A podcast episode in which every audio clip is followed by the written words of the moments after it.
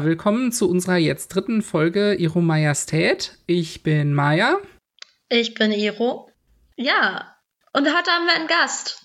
Hi, ich bin Izzy. Hallo Izzy. Hallo Izzy. Schön, dass du äh, es zu uns gefunden hast. Und ähm, genau, wir haben dich eingeladen hier ja so ein bisschen als Expertin für ein Thema, das sich Leute auf Twitter gewünscht haben, nämlich Hypnose.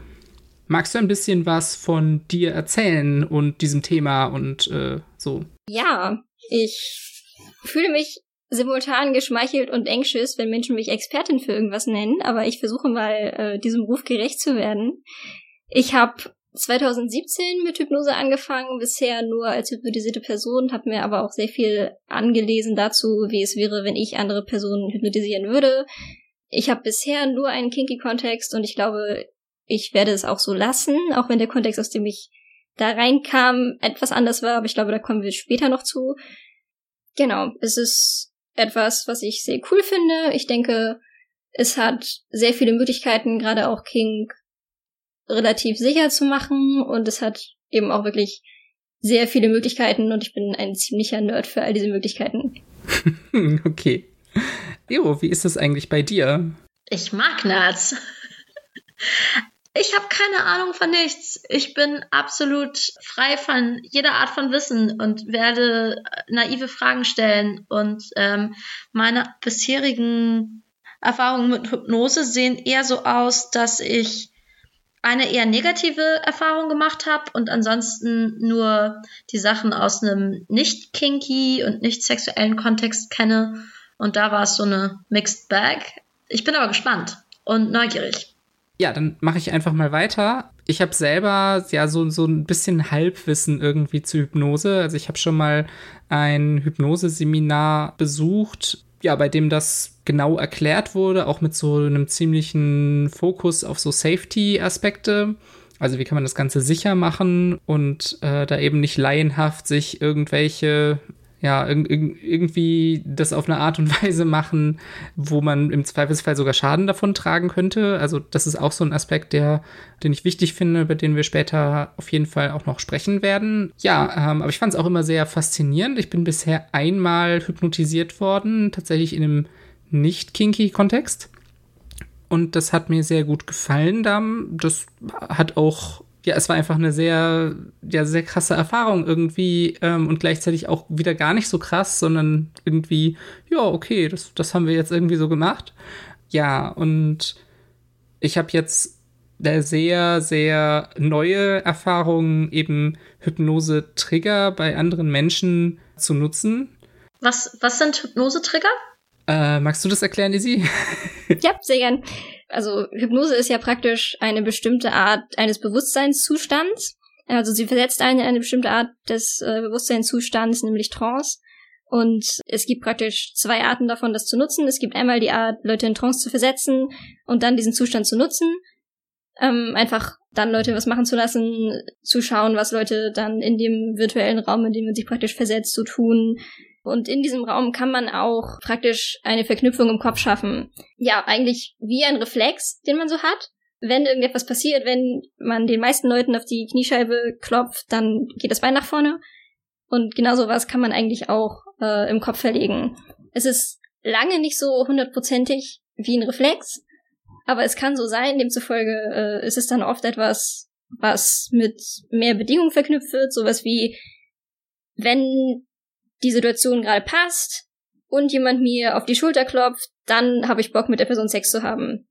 Das klingt das echt praktisch. So einfach Schulterklopfen. Ja. Aber es ist auch ein gutes Beispiel für die Bedingungen, die dazu gesagt wird, ist relativ wichtig. Also, dass sie wirklich auch in meinem Unterbewusstsein ankommt. Denn das bedeutet, wenn ich auf einer Familienfeier bin und mir jemand auf die Schulter klopft, dann ist es einfach nur ganz normal. Weil der Kontext nicht richtig ist und weil mein Unterbewusstsein nicht anfängt, in andere Bereiche überzugehen. Ah, und die, diese, dieser Zustand, ist das sowas, das, also Trance, was ist das? Was kann man sich darunter vorstellen? Ich glaube, das ist das, was man sich darunter vorstellt, wenn man so ganz ja klassische Hypnose in Filmen oder sowas sieht, so dieses ich versuche jemanden irgendwie in so einen ruhigen Zustand zu versetzen, oder? Äh, ist, ist das so das? Ja, ein bisschen. Also es wird oft, gerade wenn man von außen drauf schaut, als eine Art Bewusstlosigkeit verstanden, aber es ist eigentlich genau das Gegenteil. Es ist ein sehr aktiver Bewusstseinszustand. Man schaltet Stück für Stück alle Reize, die man von außen bekommt, aus. Also man bekommt sie ausgeschaltet meistens. Und dann bleibt praktisch nur noch der Kopf übrig. Man hört zwar noch alles, aber man geht nicht darauf ein. Man spürt noch irgendwie, man sitzt auf einem Stuhl, meistens liegt man irgendwo rum. Es ist einfach einfacher, wenn die Muskeln sich alle entspannen, denn ansonsten fällt man meistens vom Stuhl runter. und ja, dann bleibt eben praktisch pures Unterbewusstsein übrig. Das habe ich übrigens eben noch nicht so richtig verstanden. Würdest du sagen, dass man, äh, wenn ein Trigger benutzt wird, sofort in einen Trance-Zustand irgendwie wechselt oder dass man irgendwie dauerhaft in Trance ist, indem ein Trigger dann überhaupt erst wirken kann oder irgendwas davon?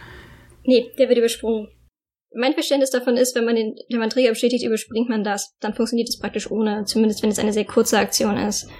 Wenn es eine längere Aktion ist, könnte man es durchaus damit vergleichen, aber es ist halt sowas wie, äh, ich habe den einen Trigger, der mich in eine kampffähigere Version meiner selbst versetzt. Das ist dann länger, aber es ist eine extrem zielgerichtete Form davon, in der ich absolut nicht so suggestible bin, wie ich normalerweise in Trance bin. Und genau, wenn man sich in diesem Zustand befindet, ist man logischerweise von außen sehr entspannt, von innen vermutlich auch sehr entspannt. Genau, das wird oft so erreicht, dass man eine Art Raum konstruiert, in dem man ankommt. Also so ein, ein Vorstellungsraum quasi. Genau, dass man eben auch sowohl anfangen kann, da irgendwelche Clues zu hinterlassen oder auch verschiedene Räume zu schaffen, wo verschiedene Kontexte möglich sind, so ist wie man kommt in einem entspannten Raum an, aber es gibt auch einen, wo man neue Träger installiert, so dass man praktisch einen Arbeitsraum hat oder so und wenn man da reingeht, hat man schon eher im Unterbewusstsein auch schon den Kontext von jetzt mache ich was Neues und das kann dabei helfen, dass Dinge besser funktionieren. Genau, das, der Zustand ist eben von außen durchaus nah an Bewusstlosigkeit. Wenn man sehr tief drin ist, kann es auch passieren, dass man nicht rauskommt, wenn jemand von außen einen anschreit und nicht den normalen Weg wieder rausnimmt, nämlich die hypnotisierende Person, die meistens auch noch die einzige Stimme ist, die man dabei hört. Denn die Person nicht sagt, wir gehen jetzt hier langsam mal wieder raus. Meistens äh, irgendeine Form von wir gehen wieder hoch. Ja. Demzufolge, von außen sieht es sehr ähnlich aus, aber eigentlich ist es ein viel aktiveres Dasein. Auch irgendwie ein sehr konzentrierter Zustand, ne? In dem man genau, äh, ja ganz weg. konzentriert darauf ist, was äh, jemand, was, was die hypnotisierende Person einem irgendwie sagt und man für diese Sachen auch irgendwie sehr beeinflussbar ist, suggestibel. Genau, gleichzeitig aber auch die Möglichkeit davon, dass man wirklich sehr gut durchdenken kann, passiert das jetzt? Also, dass es wirklich relativ schnell passiert und man diesen kurzen Moment hat von entweder reicht es mit das Unterbewusstsein wird sehr schnell die Entscheidung treffen, ist die Situation gerade angebracht oder nicht. Im negativen Fall könnten Menschen zum Beispiel auch diese Situationsbedingtheit nicht reingenommen haben, dann passiert es einfach. Zumindest wenn das Unterbewusstsein beschlossen hat, das macht es halt dann jedes Mal. Wenn man wirklich in Trance ist, hat man und das mag ich daran sehr, wirklich dadurch, dass so viel wegfällt, sehr viel mehr Platz, auch sich in sehr, sehr kurzer Zeit zu fragen, mache ich das jetzt oder nicht? Wenn man dann feststellt, es passt irgendwie gerade nicht, dann macht man es halt nicht. Also es ist praktisch genau das Gegenteil von dem, was Leute immer denken. Das ist halt spannend, weil man das ja irgendwie nicht mit Hypnose so sehr assoziiert. Also so, was ich also als eine besonders häufig geäußerte Sorge irgendwie habe oder, oder so als, ja, dass Hypnose irgendwie betrachtet wird als so eine Art Kontrolle über einen Menschen haben, der gar nicht mehr hinterfragen kann eigentlich und dass das irgendwie so das Ding ist. Aber du sagst jetzt ein bisschen das Gegenteil, oder nicht? Genau, und das ist eigentlich auch mein absolut wichtigster Punkt. Wenn man in so einem Zustand ist, ist man fast immer irgendwie relativ bewegungslos, demzufolge wirklich dann was machen und irgendwie, wie das in den Mainstream-Medien so ist, äh, man, ja, keine Ahnung, die bösen Anlanger kommen auf dich zu und fangen an, dich anzugreifen. Das würde eigentlich schon nur mit Triggern funktionieren. Oder mit einem einer Form von, man hat wirklich angefangen, einzelne Sinne zurückzubekommen. Aber all das, sowohl über Trigger als auch über etwas, was noch, sich noch in Trance befindet, das kann nur passieren, wenn das Unterbewusstsein es wirklich gerade tun will. Denn ansonsten funktioniert es einfach nicht. Das ist zumindest für mich wirklich ein Spüren davon, wie jemand den Knopf drückt. Und dann funktioniert es nicht, weil man selber feststellt, der Knopf funktioniert gerade nicht. Also ich war mal in einer Situation mit jemandem, da war ich gerade unterwegs, war vielleicht auch auf eine Art sehr, weiß ich nicht, verwundbar in dieser Sage, äh, weil ich nicht mein gewohntes Umfeld hatte und insgesamt in so einem, wie hast du es genannt, Maya, suggestiblen Zustand war. Suggestivel war das das war. Mhm.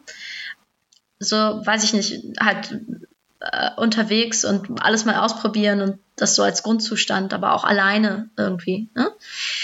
Und da habe ich mich äh, unterhalten mit einem Psychologiestudenten und der hat auf der Straße ausprobiert, Leute zu hypnotisieren. So Ach du Scheiße. Ja, also ich dachte, das ist für so eine äh, Hausarbeit, glaube ich, war das auch.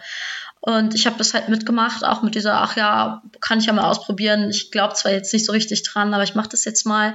Haltung. Und dann hat er so Sachen gesagt, die ich so tendenziell ähm, aus dem Theater kenne. Also ich habe so zu der Zeit noch Theater studiert und es ist so ein ganz ähnlicher Zustand. Also man ist beim Theater ja oft so, so eher dunklen Unterbühnenräumen oder sonst was. Und jemand sagt einem, was man machen soll mit dem Körper, also ganz viel Körpertraining. Mhm. Und genau so ähnlich war das auch. Und so, was er gesagt hat, war auch eher so wie so eine Sportübung oder sowas. So, ja, mach mal deine Arme hoch, mach mal deine Arme runter und so ein Zeug.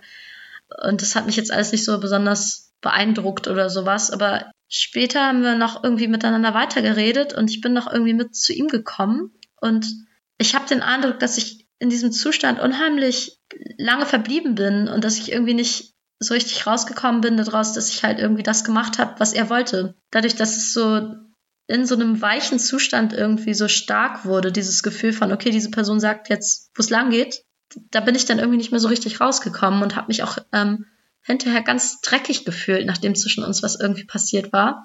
Stand dann auch alleine auf der Straße in Istanbul und sowas auch ist nicht unbedingt die beste Situation.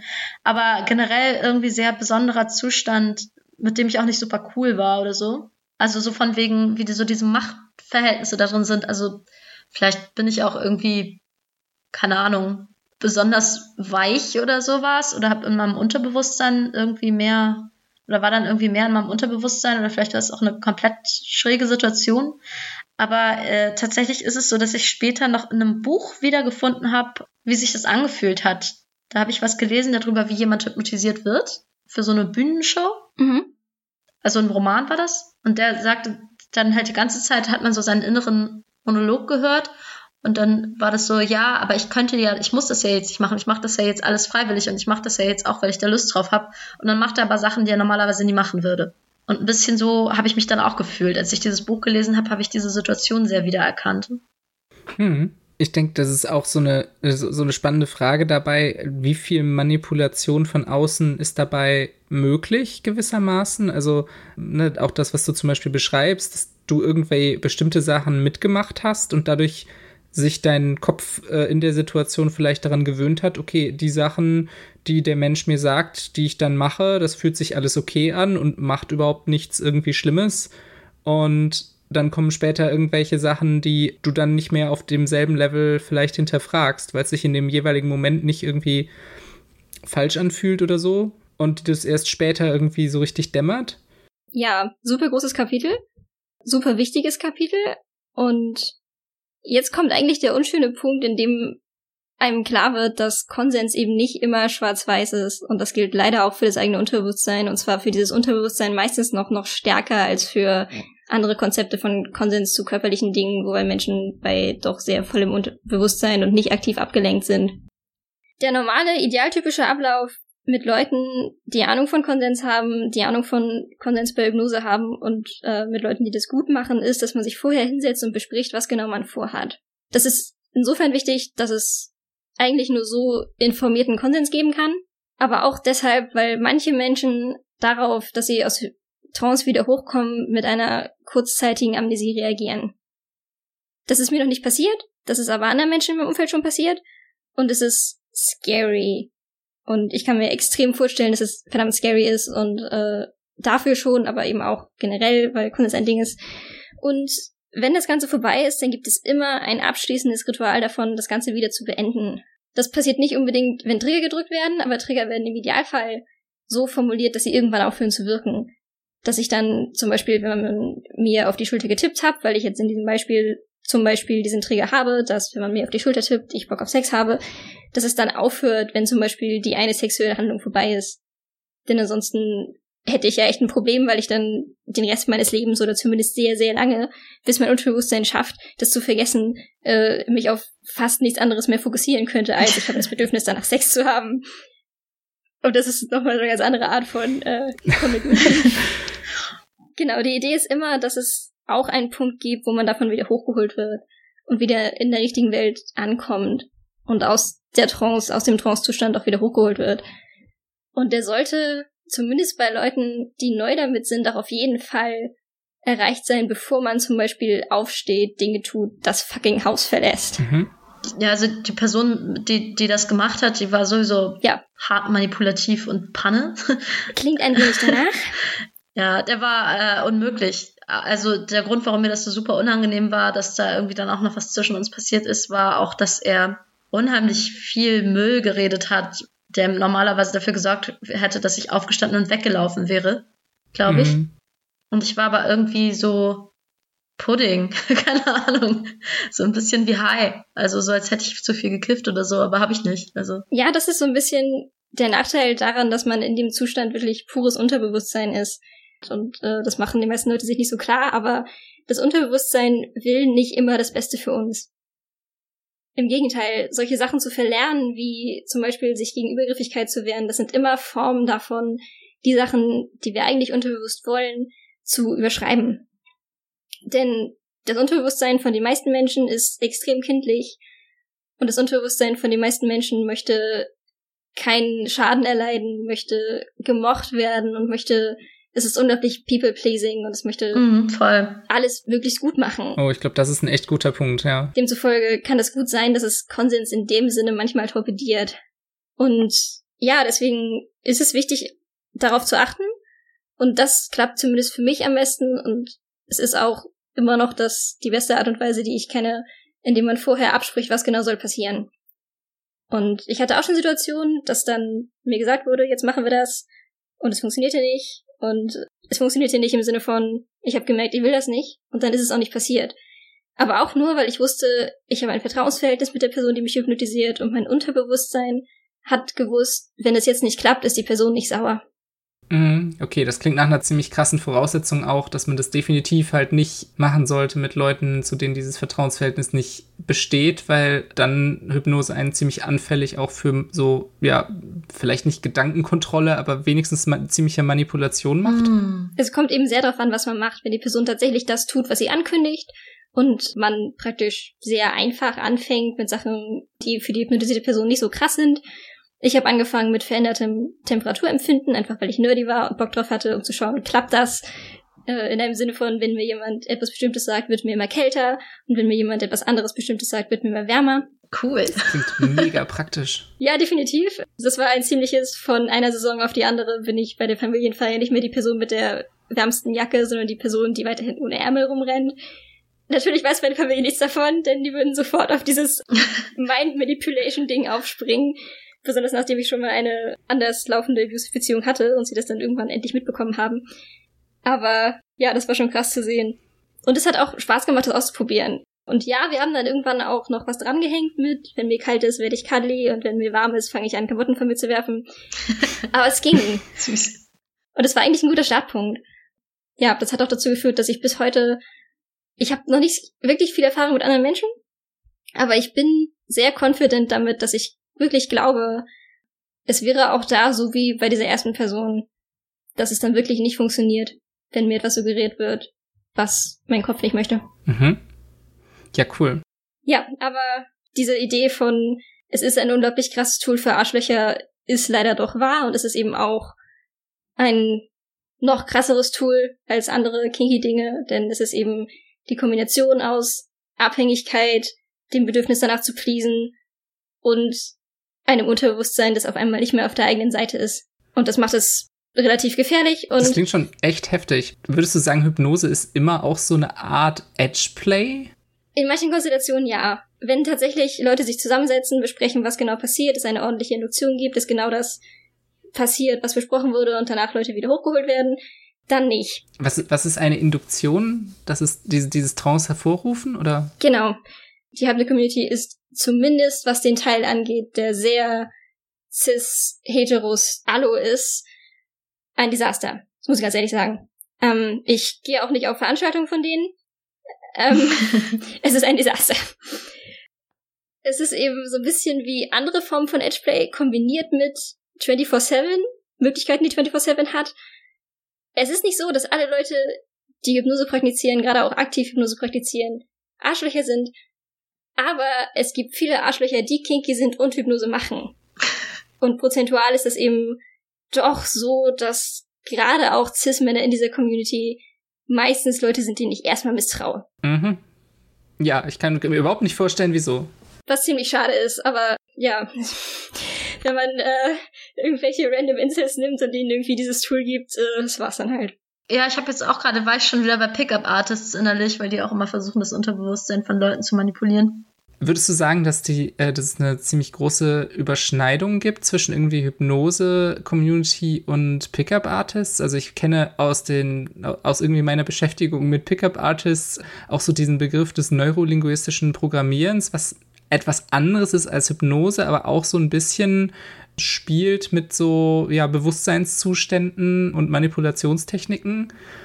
Ich würde sagen, die Überschneidung ist nicht so groß, weil bei Pickup-Artists, gerade auch welche, die in die psychologische Richtung gehen und auch relativ viele andere Leute, die in die psychologische Richtung gehen, doch immer noch der Aberglaube besteht, das funktioniert alles nicht. Und da praktisch eine Dichotomie aufgemacht wird zwischen Hypnose als komisches Ding, was sowieso nur bei ganz manchen Leuten funktioniert, eigentlich auch nur, weil die kaputt sind, und Psychologie im Sinne von wirkliche Psychoanalyse, TM. Äh. Naja, ähm. Naja, thank God. Also, das ist ja, ja, irgendwie gut, dass dann die das für zu esoterisch halten, irgendwie. Ja, in, in manchen Richtungen ist es definitiv ein Problem, weil das bedeutet, dass man regelmäßig nicht mit Leuten darüber reden kann oder dass auch gerne mal meine mitnächsten Menschen, als sie erfahren haben, dass es jetzt irgendwie ein Ding bei mir erstmal gefühlt Kreuze geschwenkt haben, das hat mich, glaube ich, auch schon ein paar Freundschaften gekostet, wow. weil die mir einfach nicht lang genug zugehört haben und der Meinung waren, ich bin jetzt irgendwie, ja, bewege mich nur noch in veränderten Bewusstseinszuständen. Oh je. Und wäre jetzt nur noch ein Sprachrohr von einer anderen Person. Oh Gott. Das muss aber auch ziemlich heftig sein. Ey. Wow. Ja. So kultmäßig, oder? Ja, so ein bisschen. Also, dass irgendwie auch überhaupt nicht die Verbindung dazwischen gezogen wurde und ja, ich kann es verstehen, wenn man irgendwie mal schaut, was sind so Anwendungsgebiete im realen Leben, findet man zwei Dinge und das sind diese komischen Fernsehsendungen oder Darstellungen in irgendwelchen Medien, wo dann irgendwelche Leute brainwashed as fuck sind, weil, keine Ahnung, Loki hat das Zepter und Hawkeye hat jetzt keinen freien Willen mehr. Und da kommt jetzt der Avengers-Teil wieder rein. ich mag Beispiele von den Avengers. und auf der anderen Seite Leute, die das tatsächlich verwenden für sich selber im Sinne dessen, dass sie es für sich selber nutzen in der ursprünglichen Form der aktiv selbsterfüllenden Prophezeiung. Wenn ich rausgehe und sage, okay, das ist ein verdammt krasser Tag, aber ich schaff das, ich schaff das, ich schaff das, dann ist die Chance größer, dass ich diesen Tag ohne Mental Breakdown überstehe, weil ich irgendwann anfange, wirklich mir selber zu glauben, ich krieg das hin. Mhm. So ja auch Hypnosetherapie und so. Genau, das ist nochmal eine ganz andere Form. Gerade auch nicht nur im Sinne von sich selber etwas sagen, sondern auch im eigenen Unterbewusstsein, zum Beispiel nach Traumata suchen. Das könnte einen eigenen Podcast füllen, dass man natürlich absolut schauen muss, wo ist die Linie dazwischen, wenn man das kinky macht, denn ansonsten macht man die Person, die einen hypnotisiert, zum eigenen Psychotherapeuten und wenn die nicht dafür ausgebildet ist, ist das ein Problem.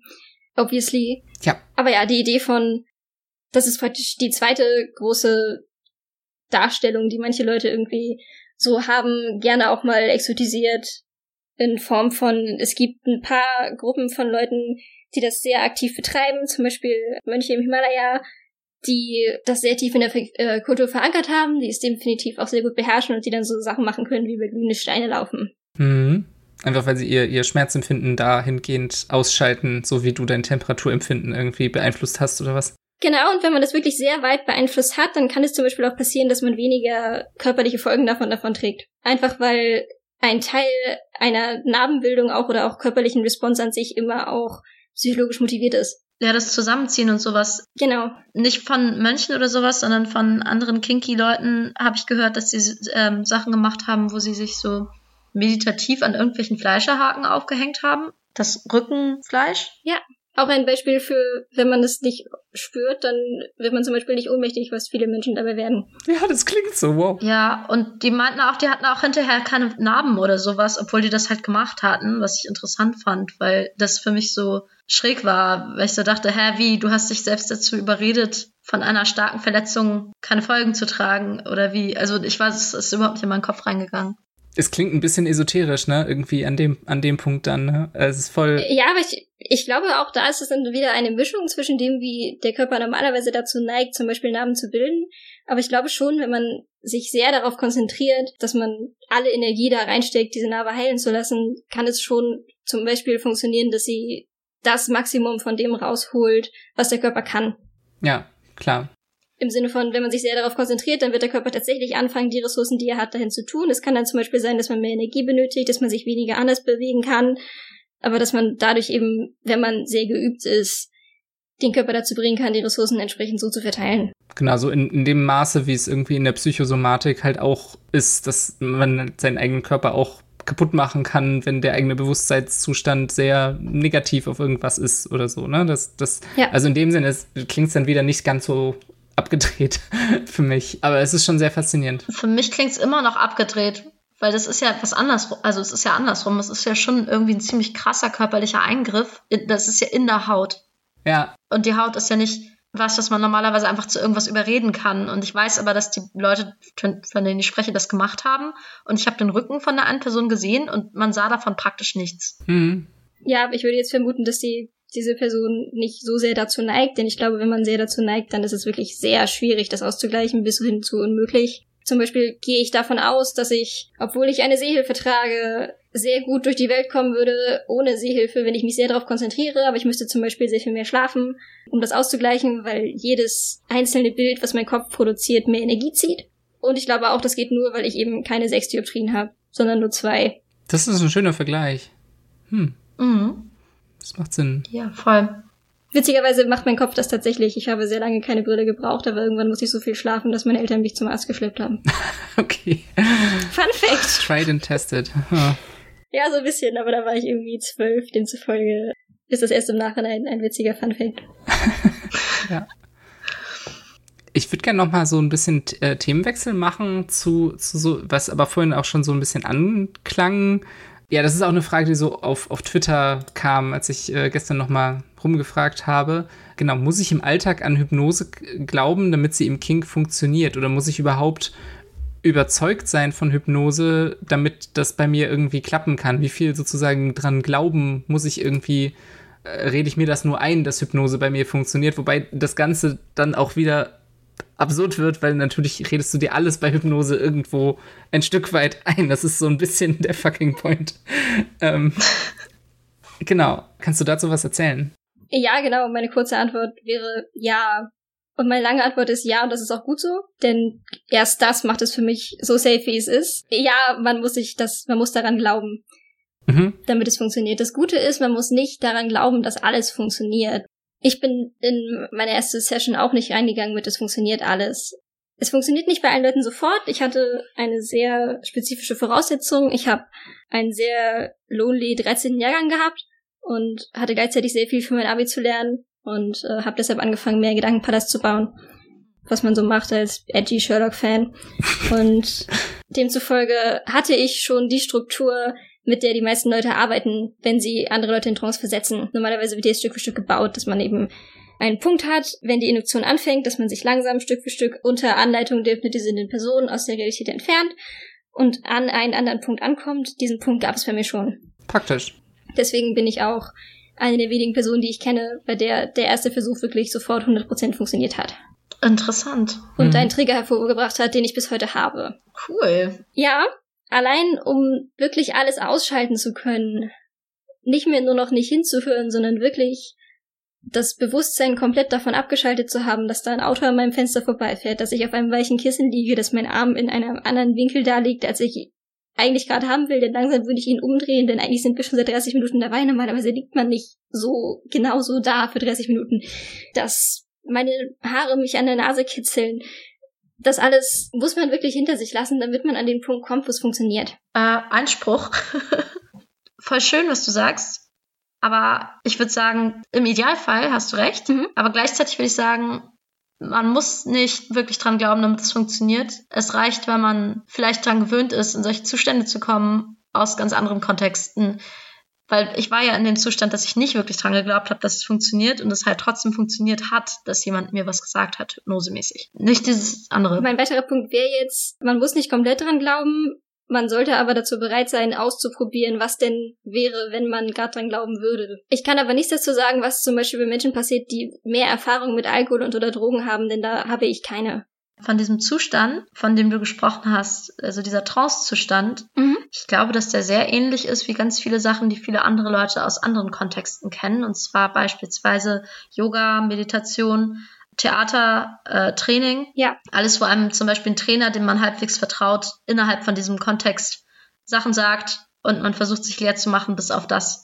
Und da zum Beispiel war ich dran gewöhnt, extrem, Mhm. als jemand gekommen ist und dann mit mir diese Hypnose-Sache ausprobiert hat, wo ich nicht wirklich viel mir Gedanken drüber gemacht habe und nur dachte, ja, das mache ich jetzt mal aus Jux. So. Ich glaube schon, dass das halt, also dass man sozusagen anfällig dafür sein kann, ohne dass man dran glaubt direkt, sondern dass man Sachen, also das Wort Hypnose ist ja irgendwie dann eine Kategorie. Ja, also ich, äh, definitiv. Ich würde dich dann durchaus auch als Person mit Vorerfahrung in die Richtung einstufen und es ist definitiv wichtig, die Vorerfahrung nicht nur als spezifische Hypnose-Vorerfahrung zu sehen. Ich habe da, glaube ich, so ein bisschen konträre Erfahrung in dem Sinne, dass ich sozusagen nicht eine Vorerfahrung hatte, aber ein Handicap hatte beziehungsweise habe. Also ich glaube nicht, dass ich einen starken Glauben daran irgendwie hatte, dass das jetzt funktioniert, aber so eine, so eine Offenheit einfach. Ne? Und so wie ich Izzy verstehe, ist das auch so eine Sache, die, wenn man noch gar nichts in dem Bereich irgendwie gemacht hat, wahrscheinlich irgendwie braucht, wenn man so Trance-Zustände sonst nicht so kennt. Ich habe als zusätzliches Handicap, dass ich halt einfach verdammtes ADHS habe und das nicht so einfach macht, sich tatsächlich nicht auf die ganzen anderen Eindrücke, die mit denen das Hirn dauernd bombardiert wird, ja, die, die so sehr fallen zu lassen. Also es hat bei mir gefühlt relativ lange gedauert, bis ich das so weit irgendwie ausgeblendet hatte. Also mir fällt auch progressive Muskelentspannung oder Meditation oder sowas, fällt mir alles super, super schwer. Da geht's ein Stück weit, glaube ich, um ja, was in diese Richtung. Keine Ahnung, ob man das jetzt als Trance bezeichnen kann oder nicht.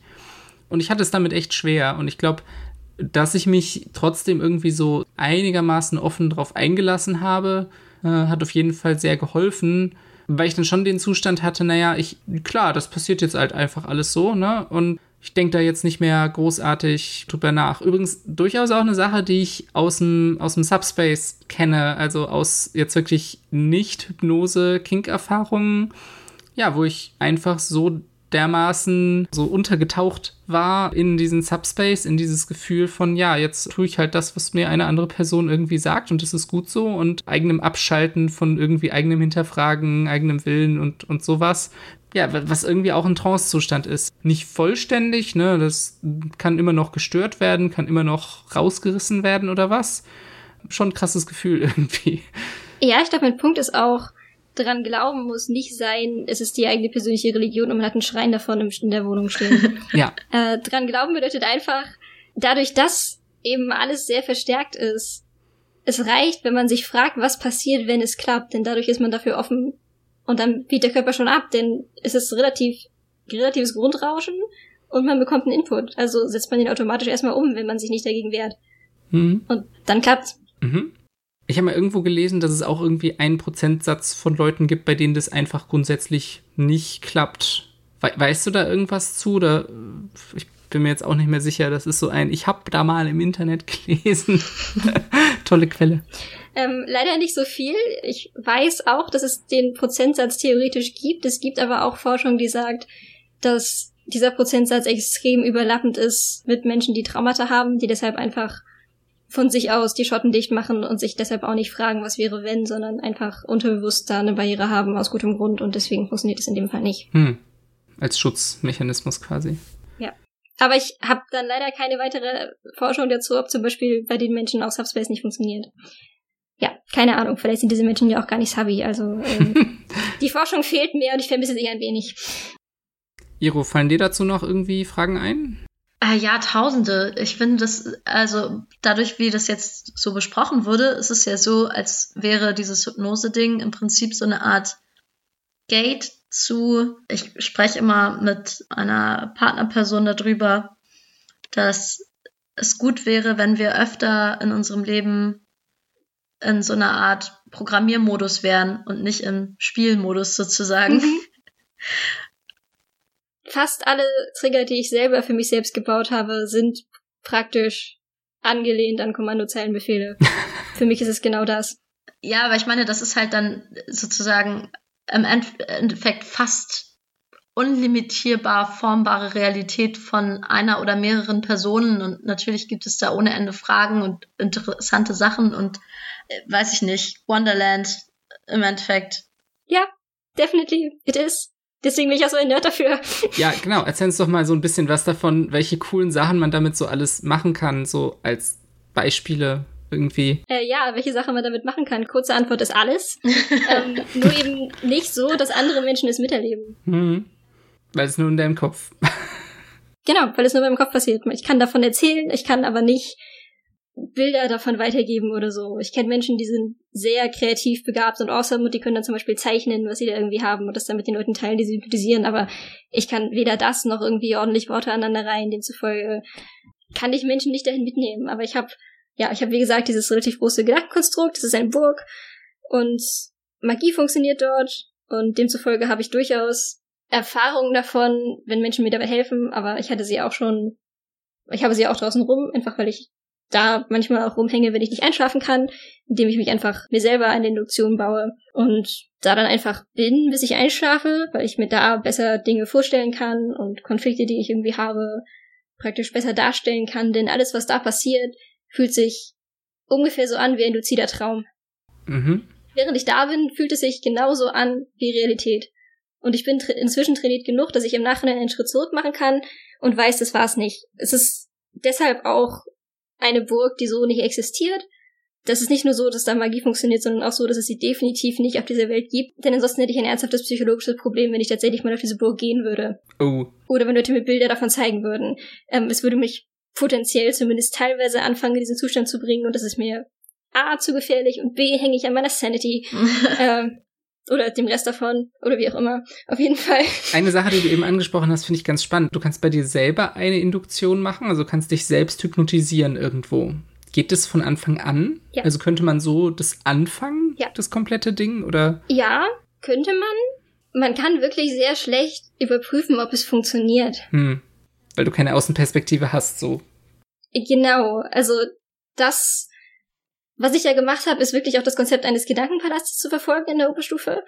Und das ist relativ nah dran. Da gibt es ja auch äh, die für mich sehr akkurate Darstellung in Sherlock, dass wirklich ein sehr festes Layout existiert, dass die Dinge, die man in Räumen abstellt, wirklich auch da sind und dass es sich, während man da ist, auch relativ echt anfühlt, dass man auch leichte Responses dafür bekommt, dass da zum Beispiel Texturen sind. Aber zumindest bei mir war das so, dass es so ein bisschen war wie ein nicht ladendes Computerspiel. Es war oft so, dass ich die Hand irgendwo hatte und dann erst beim Hinschauen gemerkt habe, oh, Textur. Praktisch, äh, als würde es eher sparsam laden. Und äh, wenn ich mich wirklich mit einer hypnotischen Induktion dahin begebe und ich bin inzwischen nur noch so da, ähm, dann ist wirklich die Erfahrung so, als wäre ich da. Und ich merke erst im Nachhinein, gerade auch wenn ich zwischendurch geschlafen habe, merke ich erst oft dadurch, dass ich den Raum zuordnen kann, dass das nicht echt war. Das ist super interessant, was du da gerade sagst, weil ich merke wieder, wenn man so über so Hirnräume spricht, sozusagen, Mhm. dass meine Wahrnehmung von Situationen extrem speziell ist, weil genau so ist alles bei mir. Also ich habe so, äh, ich bin so, ich habe so einen Task Mhm. und darauf ist mein Fokus und alles andere ist nicht da. Also wenn ich zum Beispiel eine Hose suche, dann ist mein Hirnablauf sozusagen Hose, Hose, Hose, Hose. Und wenn dann irgendjemand anders irgendwas anderes von mir will, dann bin ich so tsch, leise Hose so ungefähr. Also das habe ich mir Mhm. halt abtrainiert, aber das ist mein innerstes Bedürfnis. Ich will nur eine Sache zur Zeit machen und nur eine Sache zur Zeit denken und alles andere existiert nicht sozusagen. Also es ist tatsächlich so, dass wenn ich jetzt mich auf Riechen konzentriere oder auf Schmecken konzentriere, dass dann Geräusche nicht existieren oder nur als nervende Hintergrundsache, die mich von dem abhält, was ich gerade mache. Und dann erst entstehen, wenn ich darauf achte. Also so ist meine Realität, nicht mein Gedankenpalast. Okay, äh, sehr spannender Input. Das erklärt gerade ein kleines bisschen, warum das so gut bei dir funktioniert hat.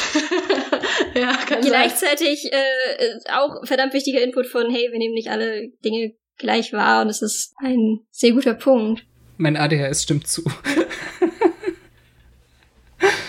Es ist wirklich faszinierend. Also es geht ja ne, sehr auch in diese Richtung, sich überhaupt mal zu überlegen, was ist eigentlich menschliche Wahrnehmung und was ist überhaupt Realität. Ja, mein Gefühl sagt auch gerade, es ist immer noch ein bisschen anders, aber ich weiß nicht genau, wie ich das beschreiben soll. Und ich weiß auch nicht, ob ich den Teil wahrnehme, wenn ich da bin, oder ob das dann nicht. Hm. Was ist vom wieder zurückkommen. Aber ich habe da, glaube ich, auch gerade auch beim Unterscheiden auch noch einige Skills, weil ich mich auch schon vorher mit luzidem Träumen beschäftigt habe und deshalb auch, äh, auch wenn ich da bin, relativ oft mit Realitätschecks beschäftigt bin. Ja. Ja. Luzide Träume waren die, in denen man einfach die Kontrolle darüber hat. Genau. Und demzufolge zumindest die meisten Leute auch das praktisch spüren, was sie tun. Oh, das hatte ich mal.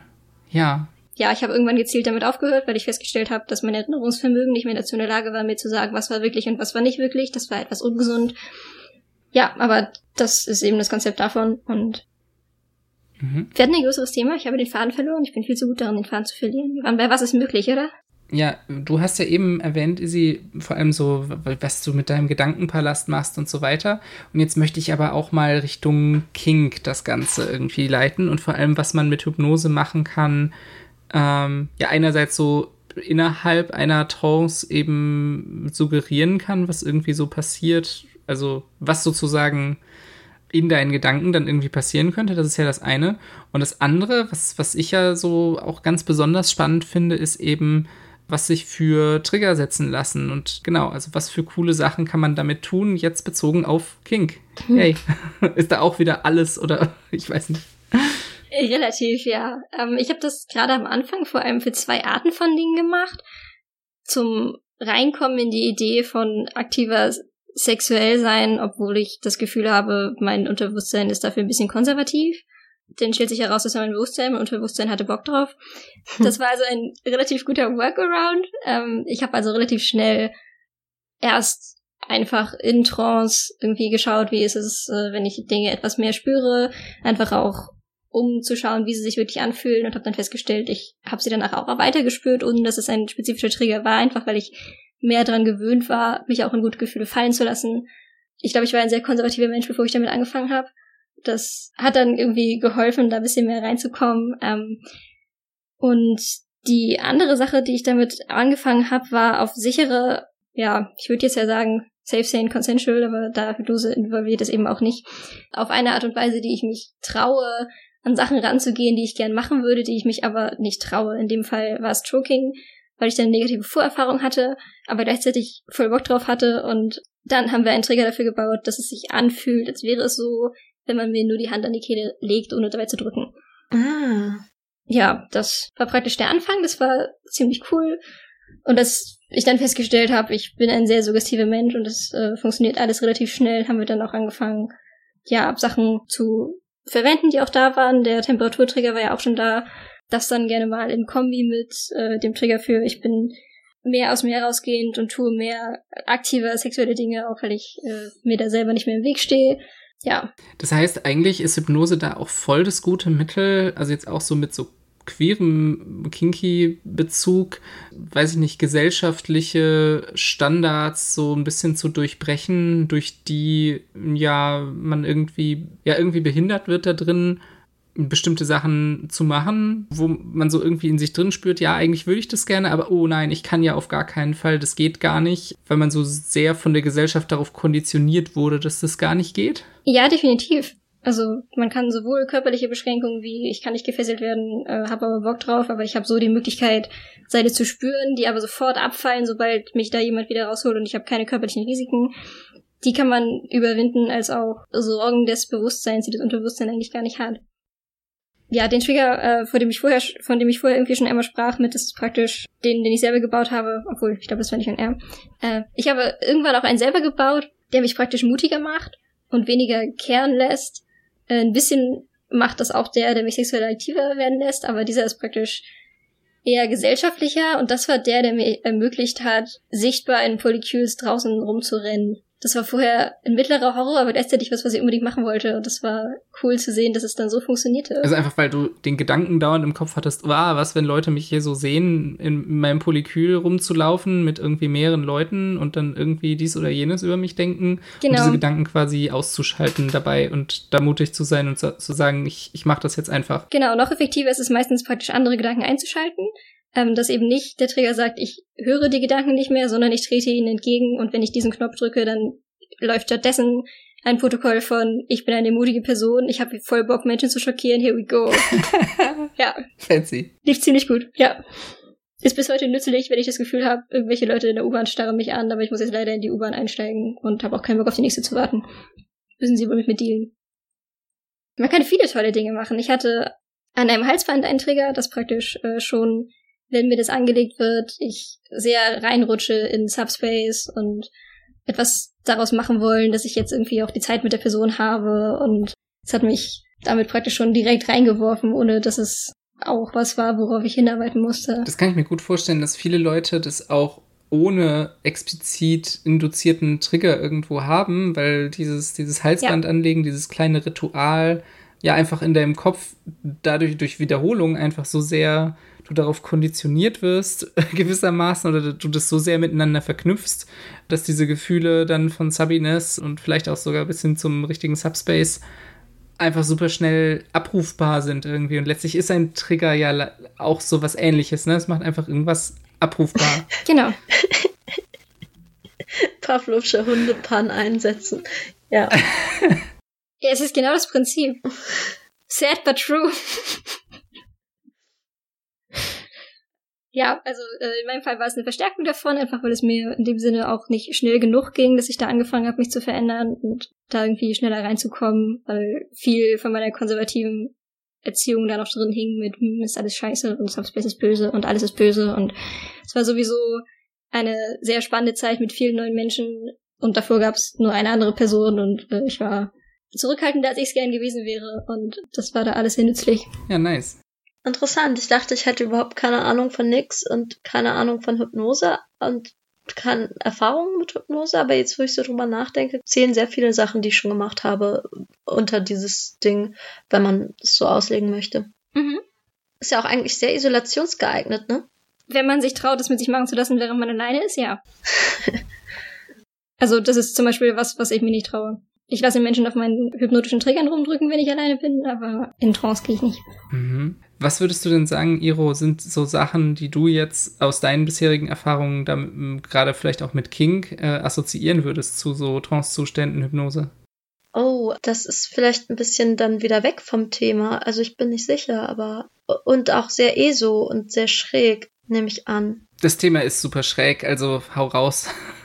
Also ich bin religiös und bin der Meinung, das ist self-fulfilling prophecy. Also äh. ja, also ich habe ein paar Erfahrungen gemacht mit unterschiedlichen Leuten, die auf so eine Art mh, hm, Telepathie, Sexualität, Intimität hinauslaufen. Mhm. Fancy. Ja, genau. Also aber es ist sehr, sehr viel weniger koordiniert als das, was, was ihr da beschrieben habt. Viel weniger unterfüttert. Also was passiert ist in unterschiedlichen Situationen war, dass, also beziehungsweise die erste sehr prägende Situation, in der was passiert hat, war, ähm, war auf einem Festival und ich habe sehr viel meditiert und war sehr viel bei mir und das war sehr, also eine sehr besondere Situation, sehr außerhalb von allem, außerhalb von meinem Alltag und so weiter. Und ja, ich hatte schon den ganzen Tag so das Gefühl, irgendwas kommt heute, so, keine Ahnung. Und da war ich mit einer Person, mit der ich auch immer noch in Kontakt stehe, beziehungsweise mit der ich zwischendurch für ein Jahr nicht im Kontakt war, aber dann wieder in Kontakt gekommen bin, als ich das nächste Mal auf diesem Festival war. Aber bei diesem Festival waren wir schon vorher irgendwie immer so ein bisschen kinky am Start. Und es war alles nett und witzig und so. Und wir hatten so eine Ebene entwickelt, auf der wir immer so gemeinsam rumgesponnen haben, so immer es war so ein Spiel zwischen uns. Also wir haben nicht gesagt, dass es eins ist, sondern wir haben das einfach gemacht. Wir haben immer angefangen, irgendwas zu sagen, was plausibel klang oder was so war. Und dann irgendwann haben wir angefangen, daraus Quatsch zu machen, also irgendeine eine wahrklingende Geschichte daraus zu machen, daraus zu spinnen. Und das war so die Ebene, auf der wir gemeinsam unterwegs waren. Und dann war es so, dass wir an einem Tag irgendwie dann so da saßen, irgendwie miteinander. Wir hatten vorher so irgendwelchen Quatsch geredet über so Aliens also eigentlich ist es, damit, ist es damit losgegangen, dass so war, dass wir uns eigentlich gegenseitig so nach so Verhütung und sowas gefragt haben. Mhm. Und auf jeden Fall war es dann so, dass er zu mir gesagt hatte, ja, nee, mein eigentlicher Plan ist ja, dass ich halt den Alien-Baby reinsetze, was dann durch deine Brust rausbricht und ähm, dich auffrisst. Dann meinte ich halt, in dem Kontext hinterher so, nee, eigentlich ist es eben umgekehrt und ich werde dir diesen Alien einsetzen. Und dann meinte er so, ah ja, cool, und, und wo ist der jetzt genau? Und dann meinte ich so, ja, das ist wieder so ein menschliches Konzept, so eine Sache in eine andere Sache reinstecken. Das ist halt einfach generell so, das ist halt alles von dir ist halt jetzt einfach schwanger. so. Und dann meinte er, wann, und wann kommt es raus? Und dann meinte ich so, ja, wenn du stirbst, dann infiziert es den Menschheitsgeist, wenn du dich in alles auflöst. Und dann saßen wir da so und ähm, Das klingt richtig hart, hi. Wir waren aber nicht high. Ja, das ist waren spannend einfach daran. schräg. Ja, aber auf jeden Fall habe ich dann so äh, gedacht, was passiert denn jetzt eigentlich? Also, weil wir halt, wir waren halt schon so auf dieser totalen Flachsebene irgendwie so, ne? Also so, ja, ach, Realität ist alles irgendwie so ein verschiebbares Ding irgendwie, ne? Und dann ähm, habe ich so gedacht, was passiert, wenn ich jetzt versuche, so meine Gedankenfühler auszustrecken und so ihn so zu streicheln, so das Hirn zu streicheln, sozusagen. Und das Ding ist, ich habe das nicht laut ausgesprochen oder sowas. Ich habe das einfach gemacht. Und dann so hat er so gezuckt an der Stelle. Und dann habe ich so weitergemacht und er hat überall anders, also es war so, wir haben uns nicht berührt, aber alles, was ich gemacht habe, ist bei ihm angekommen. Und dann hat er auch sich so mir gegenüber ausgestreckt und dann haben wir im Prinzip so, so eine Art Telepathie-Sex gehabt. Und wir saßen aber halt in so einem, also wir saßen halt völlig öffentlich auf dem Boden voreinander und haben dann irgendwann angefangen, wir haben halt nicht irgendwie groß was gesagt oder sowas, aber dann irgendwann haben wir halt hart angefangen zu lachen und zu weinen. Ich glaube, es hat halt auch locker irgendwie ein paar Stunden gedauert und die Leute um uns rum dachten halt alle, wir sind halt einfach irgendwie high und Hippies. Ja. Äh, wir waren aber beide komplett nüchtern. Gutes Alibi. Ja, genau. Nee, alle dachten, wir wären auf LSD, aber waren wir nicht. Naja, genau. Und dann war das halt so, das ist aber irgendwie sowas, das bei mir geblieben ist und was hinterher irgendwie immer noch da war und das mit ganz vielen Leuten geht. Also dieses Gedankenberührung machen. Ja. Was auch sehr gut ist, zum Beispiel für Leute, die nicht so, also es ist, für mich ist es super deswegen, weil ich halt auch nicht so super zufrieden bin, also nicht, also schon zufrieden mit dem, was ich habe an meinem Körper, aber was ich, wo, ich- wo ich trotzdem denke, es ist ausbaufähig, also es könnte ruhig noch mehr sein. Und das ist dann halt einfach da, wenn ich mit den richtigen Menschen zusammen bin. Und es ist auch wirklich so, dass ich das dann fühle. Also es ist halt nicht exakt so wie eine Berührung, aber es ist extrem ähnlich und nicht schlechter oder besser, sondern einfach anders. Ja, ich würde es durchaus als Form ansehen. Das finde ich auch total spannend, so was du gerade an, an Möglichkeiten jetzt gerade auch für queere Leute da irgendwie aufzeigst. Also ich kann mir gut vorstellen, dass ja queere Leute da noch mal ganz kreative Ideen entwickeln, was sie mit Hypnose alles machen können. Also gerade so, was du ansprichst in Bezug auf irgendwie eigenen Körper und naja, der ja auch irgendwie nur so eine Wahrnehmung von uns ist, die wir dann irgendwie beeinflussen können und vielleicht, naja, eine andere körperliche Wahrnehmung haben irgendwie, ne? Mhm.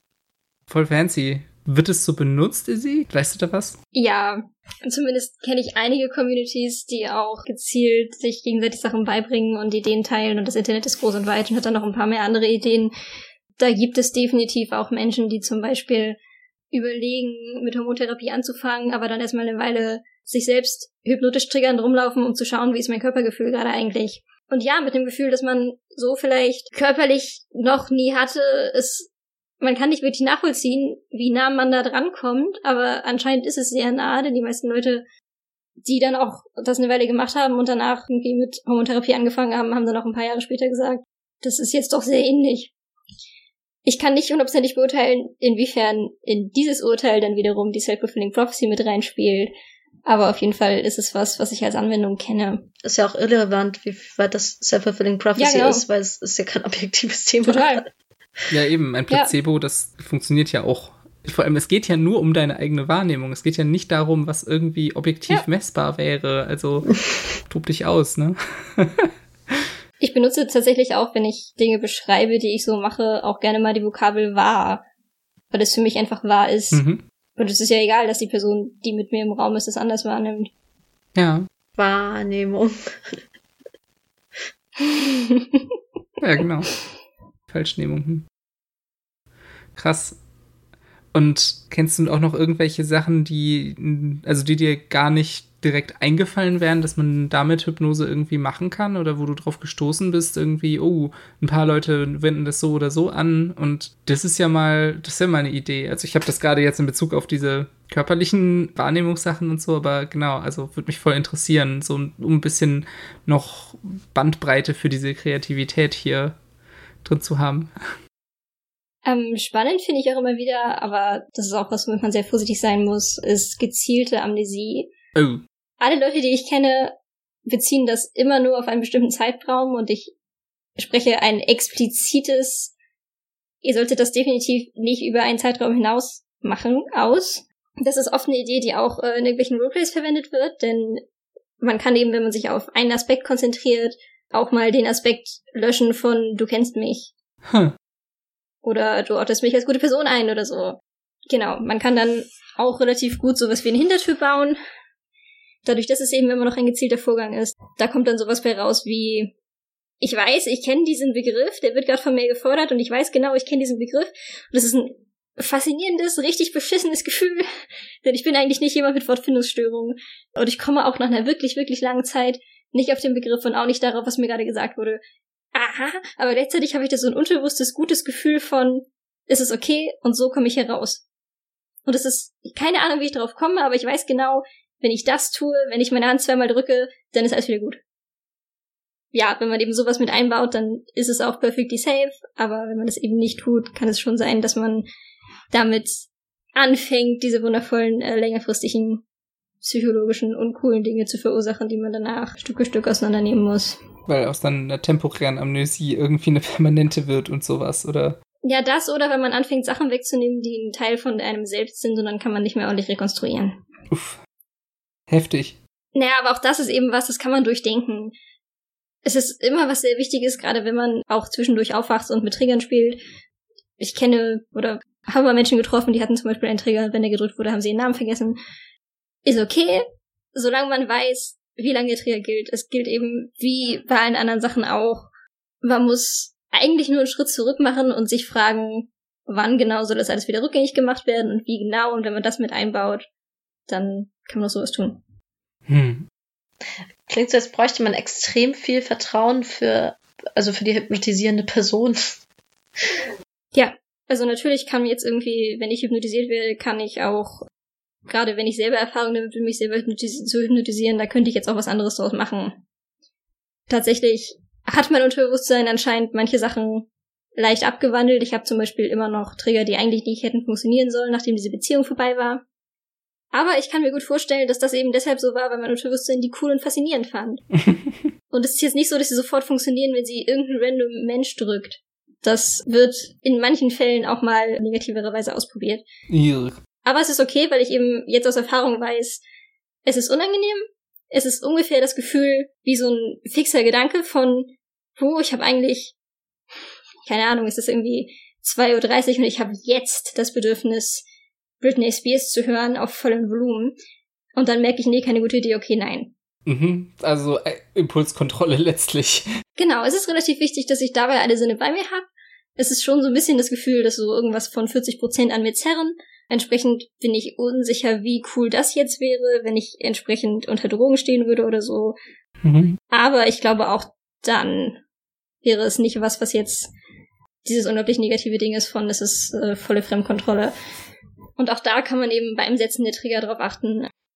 Die sind ja meistens schon so gewählt, dass man eben nicht den, die Hand auf den Schultern hat. Und äh, ich kenne bisher auch keine Person, bei der das so ist wie bei mir, dass irgendwelche Sachen, die eigentlich temporär begrenzt waren, noch weiterhin wirken. Und ich bin weiterhin davon überzeugt, dass das eigentlich ist, weil ich sie cool finde. Mhm. Das klingt erstmal ganz gut. Ich habe auch gerade über irgendwie so die ganz weirde Vorstellung, also so diese Kombination von Triggern mit Amnesie nachgedacht. So, du hast Trigger, aber du äh, nimmst sie nicht mehr bewusst wahr. Du weißt gar nicht, dass du sie hast. Und ja. dann passieren Dinge und du gerätst durch irgendwelche Trigger in Bewusstseinszustände und fragst dich vielleicht, warum will ich jetzt gerade eigentlich das? So.